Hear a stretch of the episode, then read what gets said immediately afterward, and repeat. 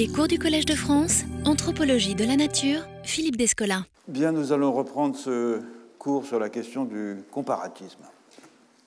Lors de la dernière euh, leçon, j'avais introduit le thème du euh, comparatisme anthropologique, sur lequel donc le cours de cette année va porter, euh, en m'interrogeant sur la question suivante.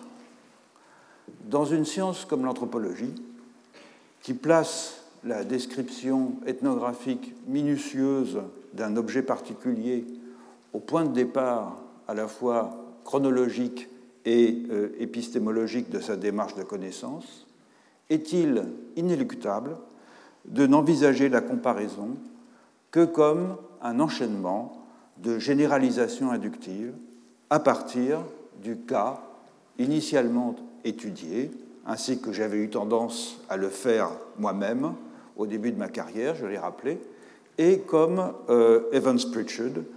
l'avait euh, prescrit dans un célèbre article de méthode que j'ai rappelé.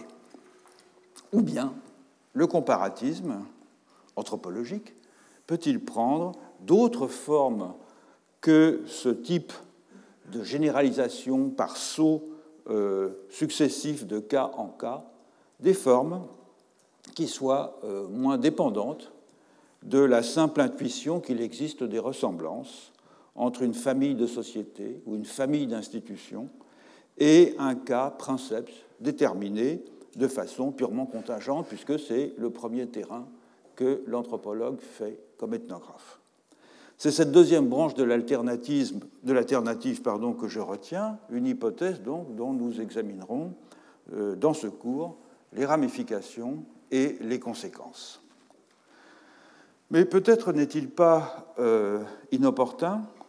de commencer par envisager la comparaison dans un sens plus large. Comme le note euh, fort justement François Goyer dans l'entrée qu'il consacre à ce concept dans le euh, vocabulaire européen des philosophies édité par Barbara Cassin, la comparatio dans le monde romain c'est d'abord un exercice rhétorique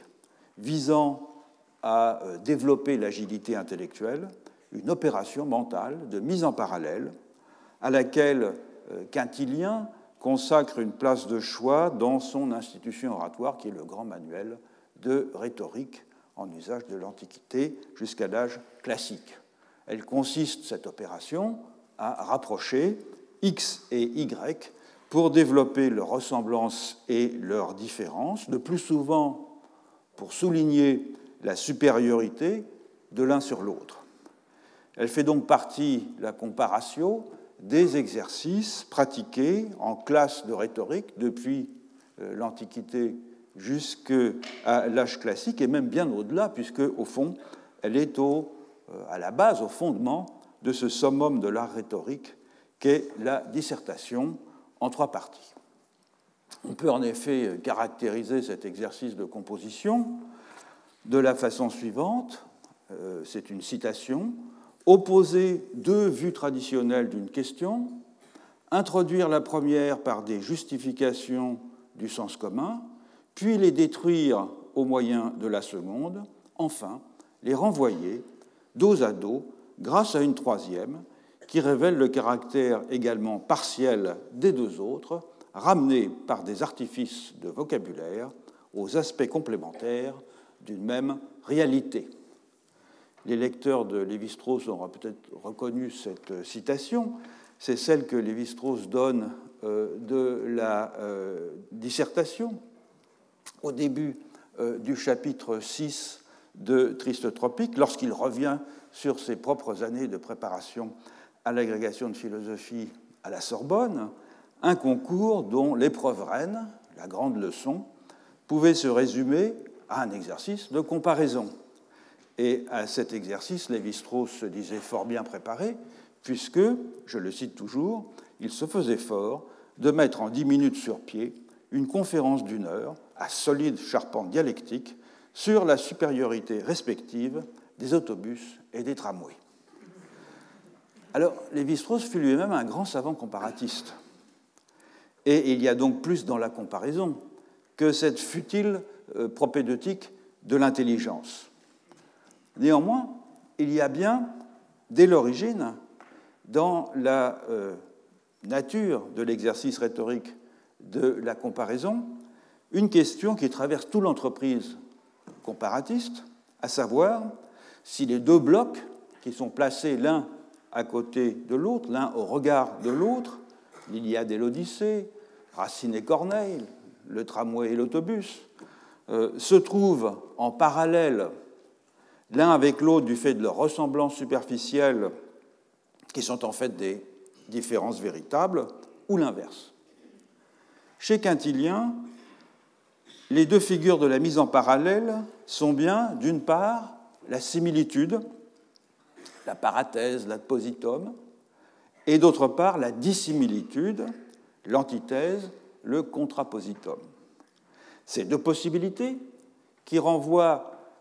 dès Aristote aux deux des quatre organas ou instruments euh, permettant d'ordonner euh, les propositions, c'est-à-dire l'attention portée aux ressemblances et aux différences, et dans le livre 1 des topiques, vont de fait orienter toutes les stratégies euh, comparatives lorsque la comparaison deviendra un véritable programme de recherche au XIXe siècle, selon évidemment que l'on cherche à mettre en évidence des ressemblances entre des phénomènes ou au contraire à systématiser euh, leurs différences.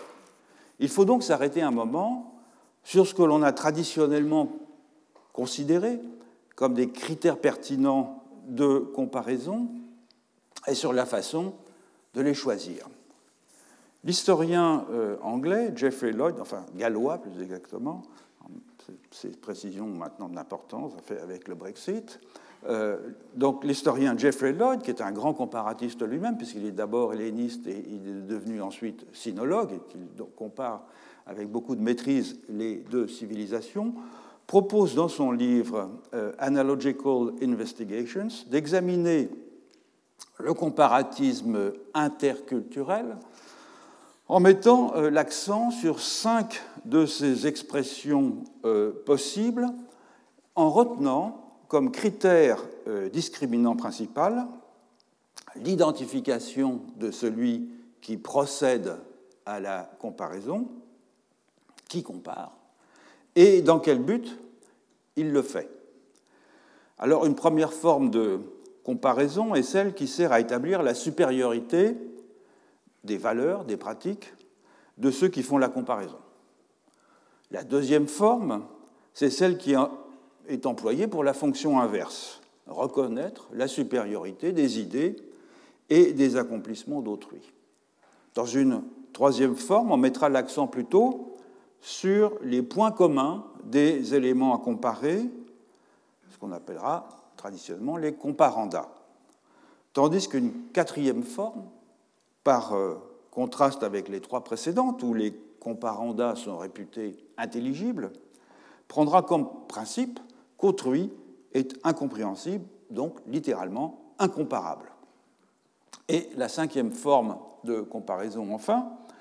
est celle qui prend acte de la différence radicale de ce qui est à comparer et qui s'en sert comme une ressource pour produire un savoir nouveau. Alors, je voudrais commencer par la deuxième position, celle dans laquelle le comparateur se place dans une situation où se place sa propre culture, son propre point de vue, l'endroit d'où il parle, euh, dans une situation euh, d'infériorité relative. Il est très commun d'attribuer à des populations voisines des capacités ou des talents supérieurs aux siens. Il en va ainsi, c'est un exemple classique, euh,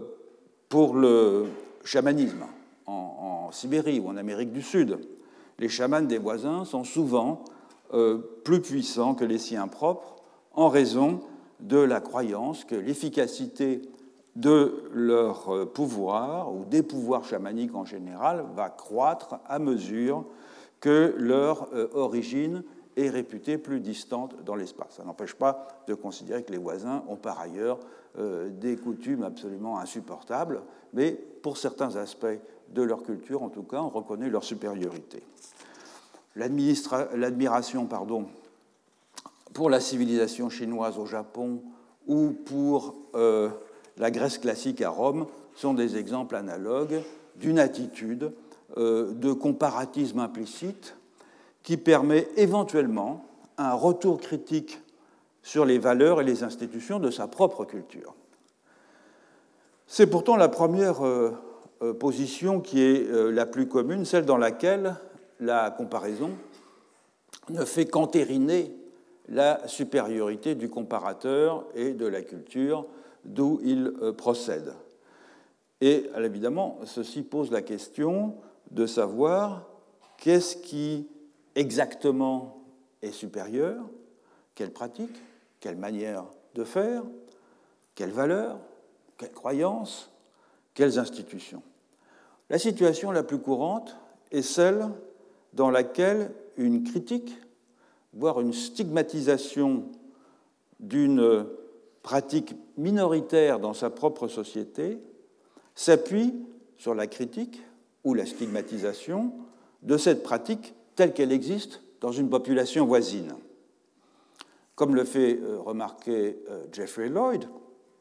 les Grecs ne se sont pas privés de ce recours vis-à-vis de la Perse, vis-à-vis de l'Égypte, deux civilisations dont ils admiraient certains aspects, mais dont ils se servaient aussi pour euh, souligner par contraste la supériorité de leurs propres institutions, et notamment le fait qu'ils n'étaient pas, quant à eux, gouvernés par des tyrans. Plus subtilement, et pour euh, critiquer la conception anthropomorphique des dieux en Grèce,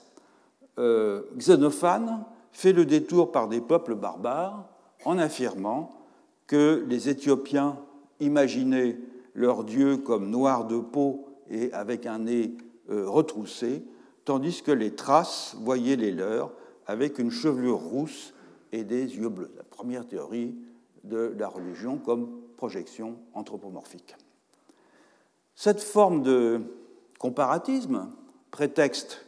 à une critique interne, a connu une longue postérité. Alfred Tennyson, le grand poète euh, victorien, publie ainsi en 1892 un poème intitulé Akbar's Dream, le rêve d'Akbar, qui consiste en un long monologue de l'empereur moghol Akbar adressé à Aboul al-Fazl ibn Mubarak, son grand vizir, lequel grand vizir était un lettré euh, cosmopolite qui traduisit la Bible en persan, qui était la langue littéraire, des élites de l'Empire moghol. Akbar est réputé pour avoir été un monarque euh, éclairé, nominalement musulman, mais euh, curieux de toutes les religions de son vaste empire, notamment évidemment de l'hindouisme, une attitude que l'historien euh, anglais Chris Bailey a définie comme, je le cite, une anthropologie spirituelle, une combinaison entre l'héritage grec de l'observation et le sentiment de l'islam éclairé. Alors Akbar et son grand vizir, Aboul al-Fazal, ont été loués par les administrateurs britanniques de euh, l'Empire indien pour leur clairvoyance dans la gestion de la diversité religieuse et ethnique du sous-continent. Et en outre, les fondateurs de l'histoire comparée des religions au XIXe siècle au Royaume-Uni, notamment Max Müller, euh, ont vu dans ces deux figures, Akbar et son grand vizir, euh, des prédécesseurs éclairés. Max Müller écrit ainsi, je le cite, L'empereur Akbar peut être considéré comme le premier qui se soit aventuré dans une étude comparative des religions du monde c'est Max Müller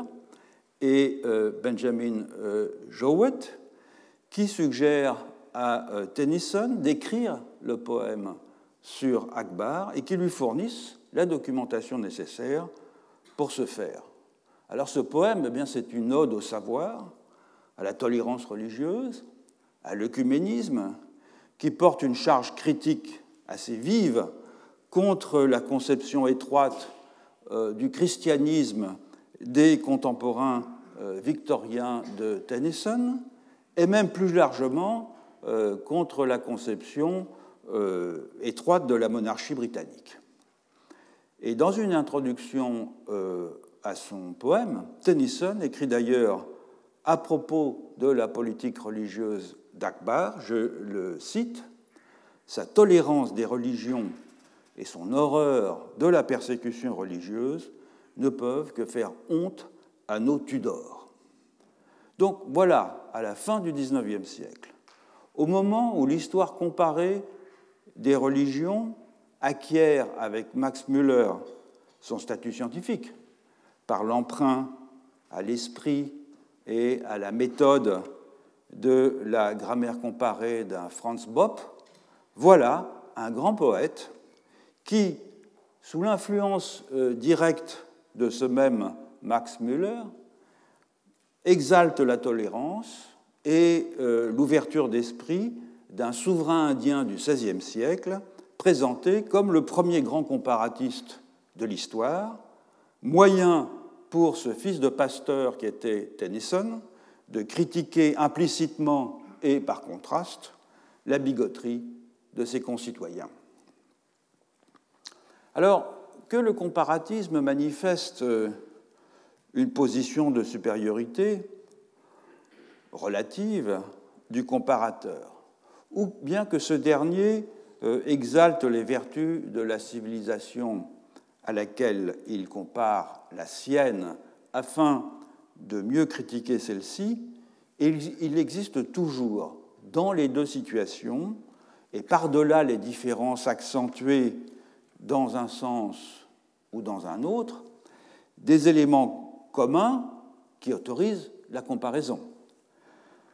La satire de l'anthropomorphisme des dieux euh, éthiopiens par, Xénophane vise l'anthropomorphisme des dieux grecs, de même que l'œcuménisme prêté à Akbar par Tennyson s'oppose à la rigidité doctrinale du christianisme britannique, mais dans les deux cas, elle implique, pour Xénophane et pour Tennyson, qu'il existe bien en partage entre les deux civilisations qu'il compare un phénomène commun, et ce phénomène commun, c'est la religion. Donc le, phénomène, le, comparatisme devient possible dans l'un et l'autre cas, parce que l'on admet que l'autre n'est pas impénétrable, qu'il y a des champs de pratiques qui sont superposables, qu'il y a entre moi et lui, moi et un autre, un fond commun, deux choses semblables sur lesquelles se détachent des différences. Et à vrai dire, la position inverse, qui reviendrait à nier toute possibilité de comparaison, du fait de l'impossibilité alléguée de faire coïncider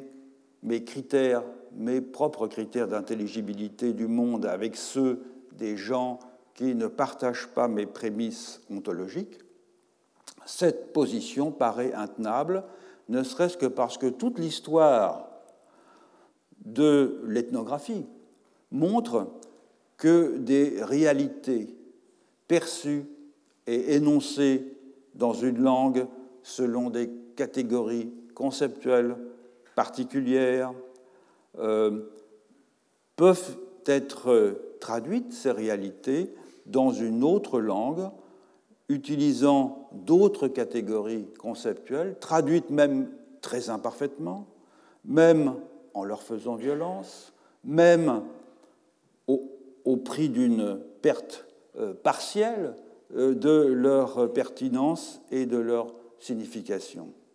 Donc c'est une question sur laquelle elle est très importante, sur laquelle je reviendrai longuement dans euh, une leçon ultérieure, notamment lorsque je préciserai mes vues sur la traductibilité des ontologies les unes dans les autres. Je me contenterai euh, de dire pour le moment que la euh, traduction ethnographique telle que je la conçois ne consiste pas à trouver des mots qui seraient à peu près euh, équivalents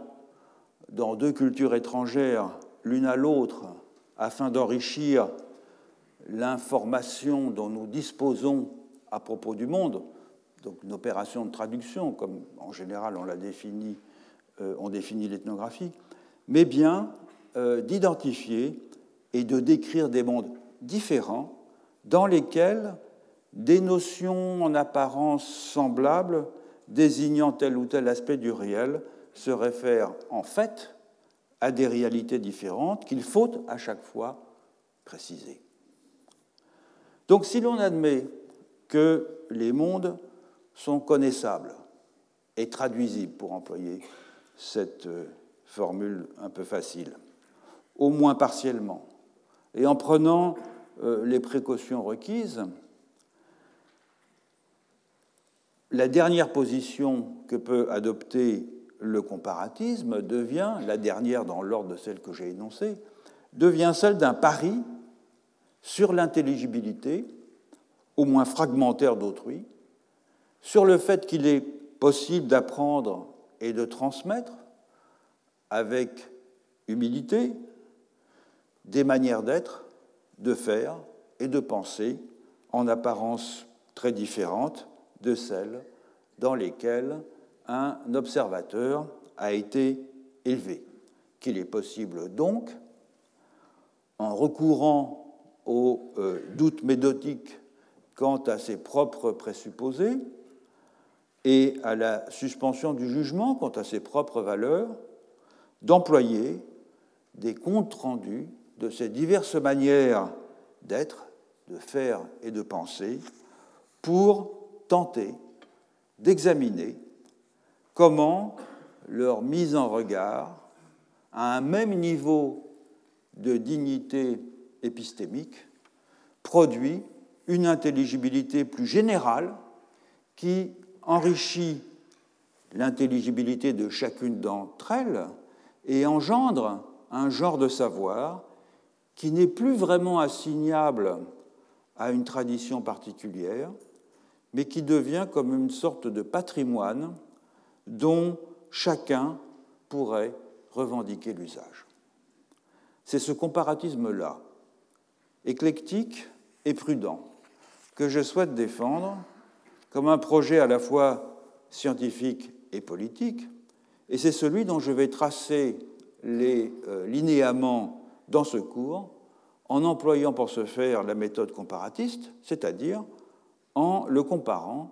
à d'autres comparatismes. On vient de le voir, s'interroger sur ce que euh, comparer veut dire, ce n'est pas seulement mettre en évidence les ressorts rhétoriques très anciens de l'opération de comparaison, c'est-à-dire poser côte à côte des entités différentes pour examiner leurs ressemblances et leurs différences, ni même dissoudre cette opération dans le type de jugement qui est probablement universel, consistant à hiérarchiser des choses en fonction des qualités qu'elles semblent présenter, se demander qu'est-ce que comparer, c'est comparer des régimes de comparaison. La différence entre la comparaison comme opération rhétorique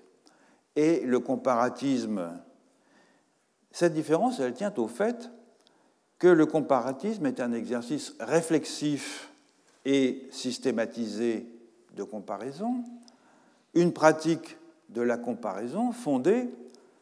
sur des principes clairement formulés afin de préciser la nature et l'ampleur de ce qui est comparé, les types de similitudes et de différences sur lesquelles se fonde le processus, le statut épistémique et moral du comparateur et des comparandas, des choses à comparer, les types de savoir qui résultent de cette activité ou qui en sont l'horizon espéré, voire les interrogations quant au bien fondé même de l'entreprise. Or, le comparatisme en ce sens est une création moderne, création tardive, qui atteint son plein développement au XIXe siècle en Europe, annoncé certes par une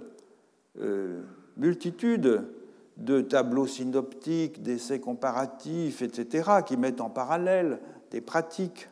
des croyances, des institutions contemporaines, avec d'autres qui ont été relevées plutôt en Europe et autour de la Méditerranée ou dans d'autres régions euh, du monde au même moment, mais c'est néanmoins, en dépit de ces euh, précédents, euh, une nouveauté par bien des aspects. Et peut-être n'est-il pas inutile de revenir un moment sur cette genèse tardive du comparatisme comme projet et comme programme, afin de mieux comprendre ce que l'âge du comparatisme a pu apporter au regard des formes de comparaison pratiquées ailleurs ou pratiquées auparavant. Alors, on ne remontera pas à Thucydide qui euh, écrit au début de la guerre du Péloponnèse, je le cite, Les anciens Grecs avaient la même forme de vie que celle qui accourt à présent chez les barbares. Sauf pour souligner une chose que ce texte, que cette citation révèle, à savoir que le premier comparatisme systématique, celui de la Renaissance, était obsédé, comme avait pu l'être auparavant les historiens grecs, parce que des analogies peuvent révéler en matière de chronologie et de filiation. Les Européens éduqués du euh, début de l'âge moderne, confrontés à la dilatation des limites du monde connu par eux du fait de la première expansion coloniale, ne pouvaient plus désormais ignorer la remarquable diversité des civilisations humaines présentes et passées. Les récits de voyage et euh, d'exploration, publiés par de grands vulgarisateurs comme Théodore de Brie euh, ou Richard Hakluyt, inondaient les bibliothèques bourgeoises et aristocratiques, instruisant leurs lecteurs sur les mœurs des sauvages américains, mais aussi sur la euh, grandeur de l'architecture monumentale mésoaméricaine, sur les coutumes des moscovites et des ottomans, sur les particularités du système impérial chinois ou euh, moghol. Donc cet élargissement du paysage de l'information n'a pu que stimuler la euh, curiosité comparative, mais celle-ci était orientée, ça n'est guère surprenant, par des motivations assez différentes de celles qui vont euh, animer les grands projets comparatistes du XIXe euh, siècle. Par exemple, le savant antiquaire Polydore Vergile, qui est, selon une formule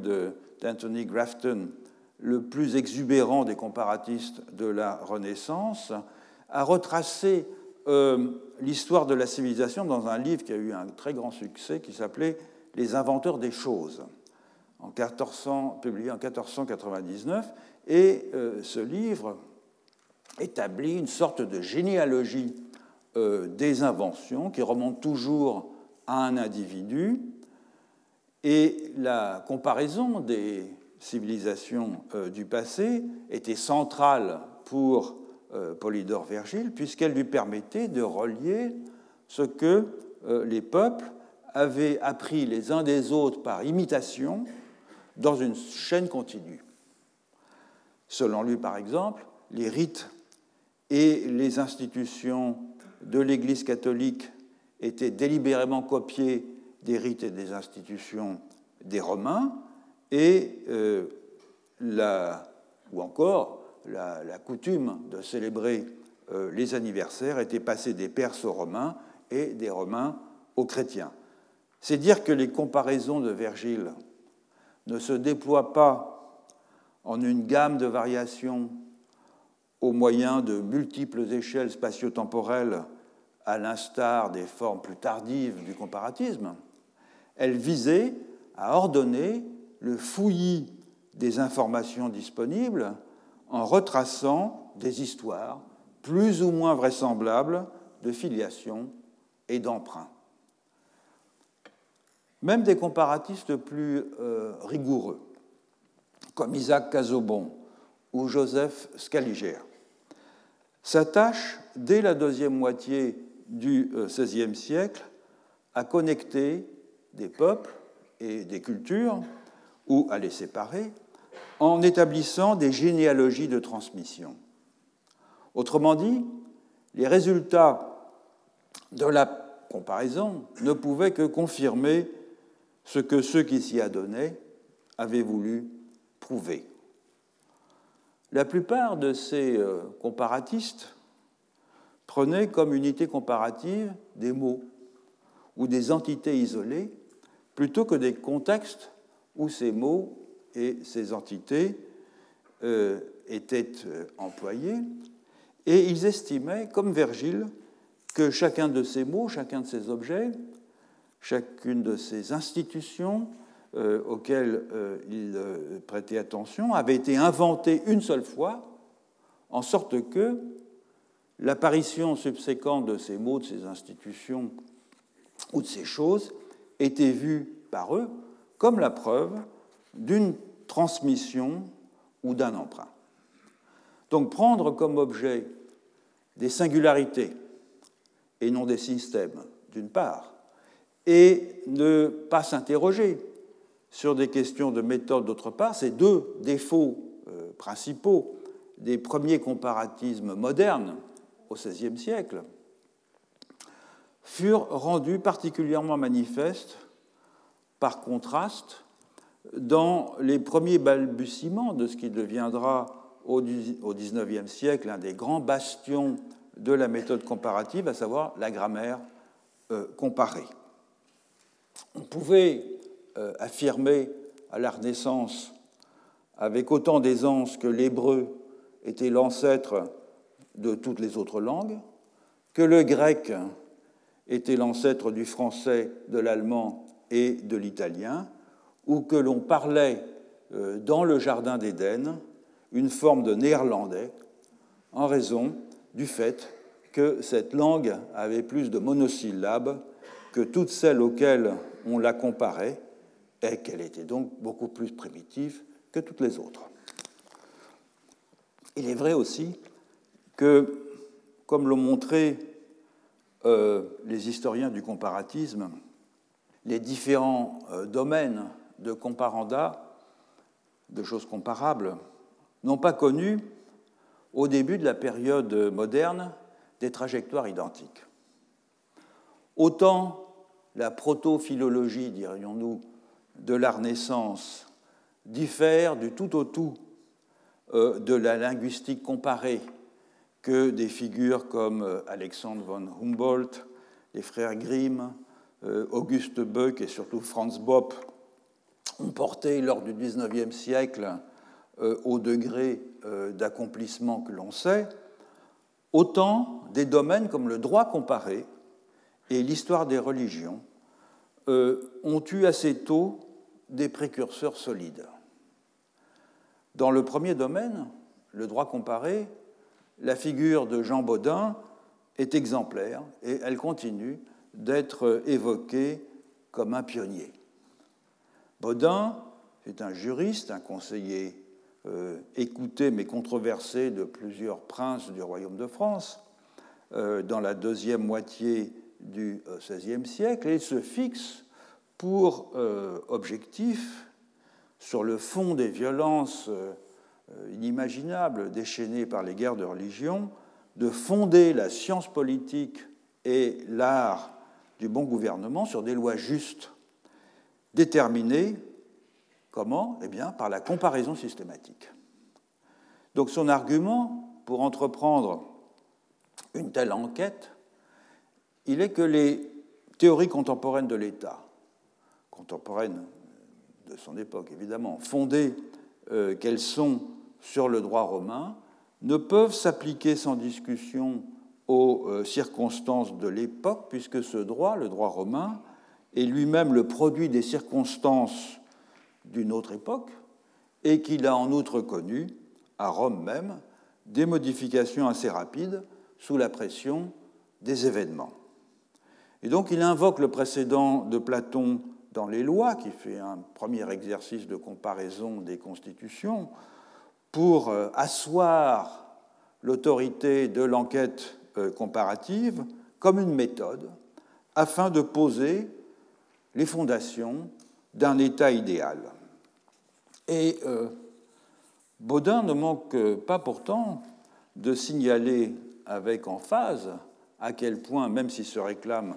de l'autorité euh, morale, en tout cas de Platon, à quel point l'ampleur de sa démarche le distingue de ses prédécesseurs, et notamment du fait de l'étendue considérable des sources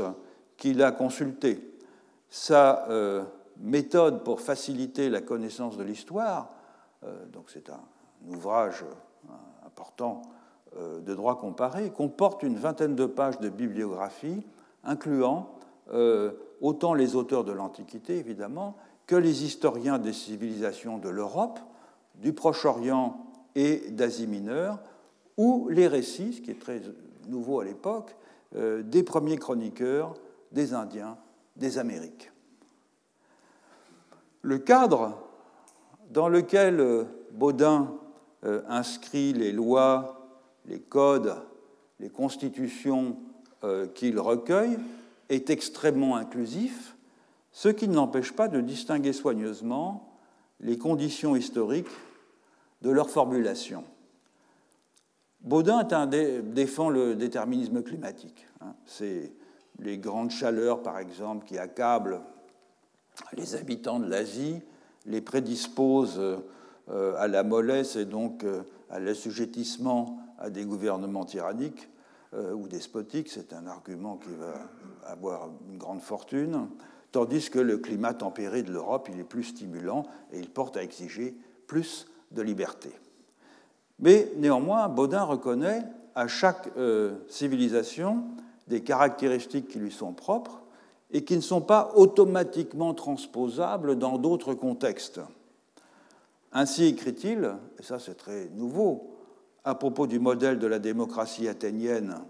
proposé par euh, Aristote, je le cite, Dans la mesure où une définition doit porter sur des universaux,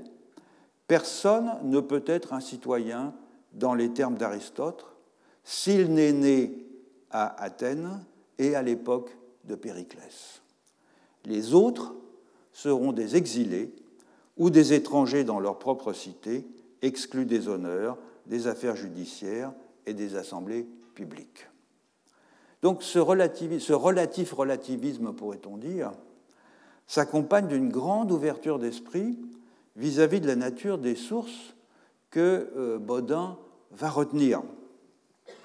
Ainsi, comme le note euh, justement euh, Anthony Grafton, Baudin est exceptionnel, par exemple, parmi les catholiques, à prendre au sérieux le Talmud comme une référence juridique, normative, et cela quelques années à peine après que des milliers d'exemplaires du Talmud aient été brûlés en place publique sur l'ordre du pape. Ainsi, euh, Baudin écrit-il à propos du Talmud, je le cite, Du pandecte des Hébreux, j'ai voulu tirer ce qu'il y avait de meilleur. Alors, en qualifiant le Talmud de pandecte, Baudin fait un parallèle particulièrement audacieux à l'époque entre le livre, entre le Talmud, et qui est un livre de commentaires rabbiniques, et le pandecte ou le digeste, à savoir l'un des tomes du fameux Corpus Juris Civilis de Justinien, qui est une compilation de la jurisprudence romaine et qui va former pendant longtemps la base de l'enseignement du droit en Europe et qu'un jurisconsulte comme euh, Baudin connaissait bien. Donc il met l'accent sur la ressemblance entre deux grandes compilations normatives, le Talmud et euh, le Digeste de l'Antiquité tardive, auquel il va accorder un statut égal comme source d'une connaissance comparative. Alors certes, Baudin est un homme de son temps, mais jamais sans doute n'avait-on euh, poussé le droit comparé si loin, c'est-à-dire bien au-delà des références habituelles à l'Antiquité, et jamais, au fond, avec aussi peu de préjugés quant à la valeur politique et à la valeur morale des institutions mises en regard les unes des autres. Au siècle suivant, au XVIIe siècle donc, c'est l'étude comparée des religions qui va atteindre sa euh, maturité. Cette branche du savoir euh, comparatiste, elle prend son essor à cette époque par rapport à l'exégèse biblique en s'interrogeant sur une question qui n'a cessé d'intéresser les savants qui se sont intéressés à la religion depuis cette époque, à savoir sur la nature animiste des religions païennes. C'est une question que Tyler, le grand anthropologue qui va fondateur de l'anthropologie euh, sociale et religieuse anglaise à la fin du XIXe siècle, c'est une question que Tyler va remettre à l'honneur lorsqu'il s'interroge précisément sur le fondement des religions non chrétiennes. Dans cette, euh, dans cette question, euh, c'est un personnage important qui, est un philosophe et un, savant et un physicien qui va jouer un rôle pionnier, c'est Gassendi. Gassendi, lorsqu'il Pierre Gassendi, lorsqu'il discute de la nature de la religion euh, des païens de l'Antiquité, et dont il euh, affirme qu'elle n'est pas tant polythéiste, comme on avait tendance à le dire euh, auparavant, qu'animiste, animiste est entendu ici au sens d'une sorte de fusion d'un principe divin avec la nature, de l'idée que, au fond, le monde est animé par une âme universelle, et immanente à laquelle euh, participent les humains et bien des non-humains. C'est donc euh, un panthéisme, c'est une forme de monisme qui s'explique avant tout, selon Gassendi, par des raisons qu'on pourrait appeler cognitives. En effet, par contraste avec l'absolue nouveauté du christianisme que Gassendi souligne, euh, et donc de l'idée du créationnisme chrétien de la création à partir de rien, l'être est tiré du néant, euh, et dont il célèbre les mérites comme euh, la plupart des historiens euh, de la religion de son époque, l'animisme païen est fondé sur un tout autre principe qui est ex nihilo nihil fit, rien ne peut se faire à partir de rien. Autrement dit, c'est une formule qui caractérise l'animisme païen et qui traduit euh, l'idée que les éléments du monde sont en perpétuelle métamorphose, en perpétuelle transformation. Rien ne peut se faire à partir du néant. Et c'est un mode de pensée que Gassendi voit à l'œuvre autant dans la philosophie grecque que dans les religions antiques du Proche-Orient, et c'est pourquoi il opère une dissociation centrale entre le christianisme d'un côté et la pensée païenne animiste, à l'intérieur duquel il englobe euh, toute, non seulement la philosophie euh, grecque, mais aussi toutes les religions de l'Antiquité et celles que l'on commence à découvrir ailleurs, et notamment dans euh, les Amériques. Et ces expressions historiques et ethnographiques de ce monisme vitaliste vont être enrichies par un disciple de Gassendi, euh, François Bernier, euh, qui, a, euh, à la différence de Gassendi, est un grand voyageur, qui amasse des informations de première main. il va accomplir un, un, long voyage, une douzaine d'années en Orient. il va séjourner comme médecin à la cour du dernier empereur moghol Aurangzeb, et il va publier, au fond, toutes les informations ethnographiques qu'il aura recueillies au cours de cette longue enquête dans un abrégé de la philosophie de Gassendi qu'il publie en 1674 et qui lui permet d'incorporer au modèle du vitalisme païen que Gassendi avait euh, principalement développé à partir de la philosophie grecque, à partir euh, des informations euh, sur les religions païennes du pourtour de la Méditerranée, il va compléter ces informations à partir des informations que lui-même, Bernier, a acquises en provenance de l'Inde, de la Chine, du Japon afin de construire un projet comparatiste d'une ampleur inégalée. Donc cette sécularisation relative euh, de l'étude comparative des religions trouve son aboutissement à la fin euh, du XVIIe siècle dans les œuvres tardives de Pierre Bell, fameux encyclopédiste. Elle prolonge le projet de Gassendi de montrer que tous les systèmes euh, non judéo-chrétiens, c'est-à-dire tous les systèmes euh, étrangers à la révélation de la création, ex nihilo, tous ces systèmes étaient fondés sur un même monisme panthéiste, une sorte de déification de la nature ou de cosmothéisme, si vous voulez, que Bell euh, appelle naturalisme et qu'il voit à l'œuvre dans toutes les métaphysiques païennes, depuis la Grèce antique, philosophe compris, jusqu'à la Chine, en passant par l'hindouisme,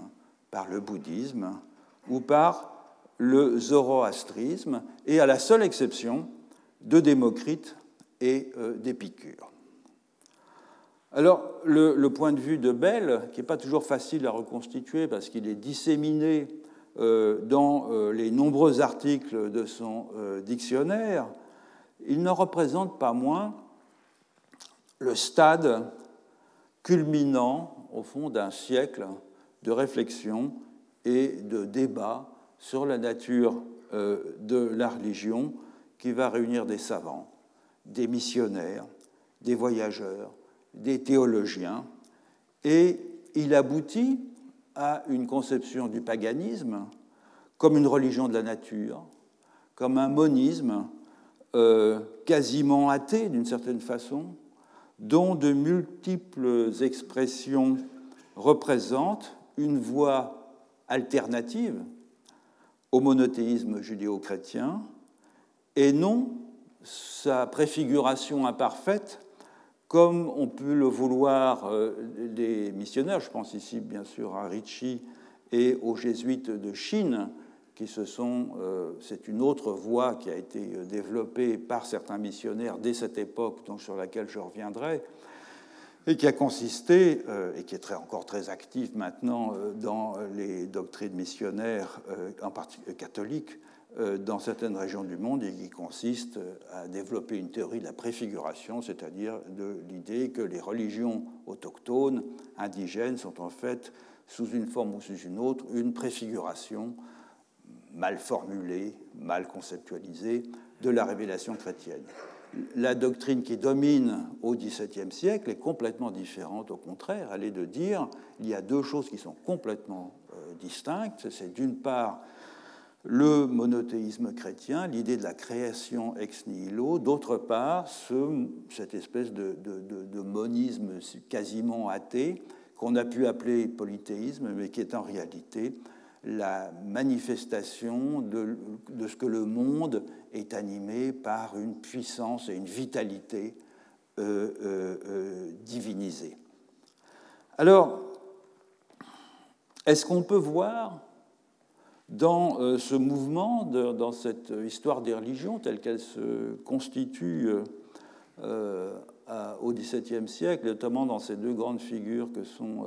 Gassendi et Bell, l'origine d'une véritable histoire comparée des religions. Je crois que ça ne fait pas de doute si euh, l'on s'appuie pour en juger sur la diffusion et sur la postérité des idées de Bell. Le principe général que toutes les religions euh, non judéo-chrétiennes sont fondées sur une sorte de panthéisme moniste, issu d'une tendance spontanée des humains à anthropomorphiser les phénomènes naturels,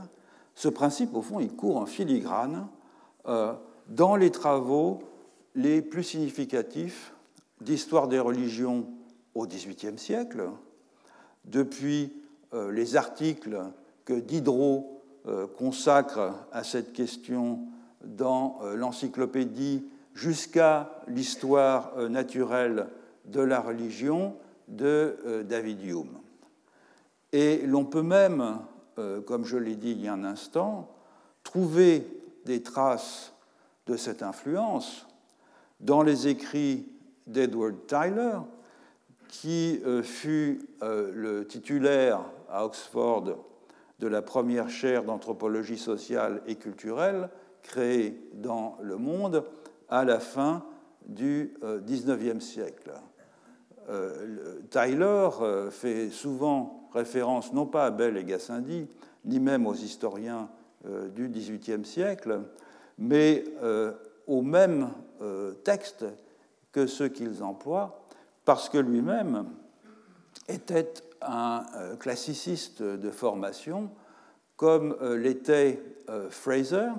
les deux premières chaires au fond d'entre. Enfin,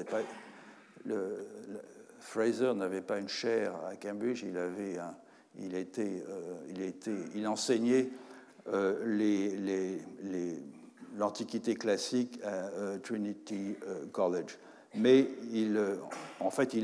ce qu'il enseignait avait quasiment le statut d'un enseignement professoral. En revanche, à Oxford, Tyler avait une chaire. Eh bien, les deux fondateurs, au fond, de l'anthropologie sociale et culturelle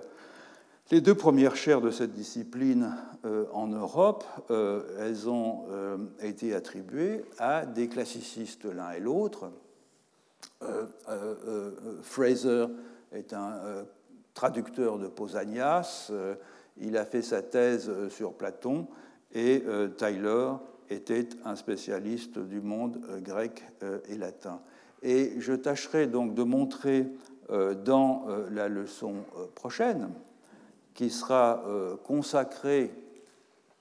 aux raisons pour lesquelles euh, l'anthropologie naissante de la euh, fin du XIXe siècle en est venue à incarner plus que toute autre discipline le projet d'une science universelle fondée sur la comparaison des civilisations, je tâcherai de montrer comment et pourquoi, au fond, c'est l'anthropologie sociale, une science nouvelle, qui a sinon supplanter, ou en tout cas euh, créer cette nouvelle science comparative, alors qu'elle était née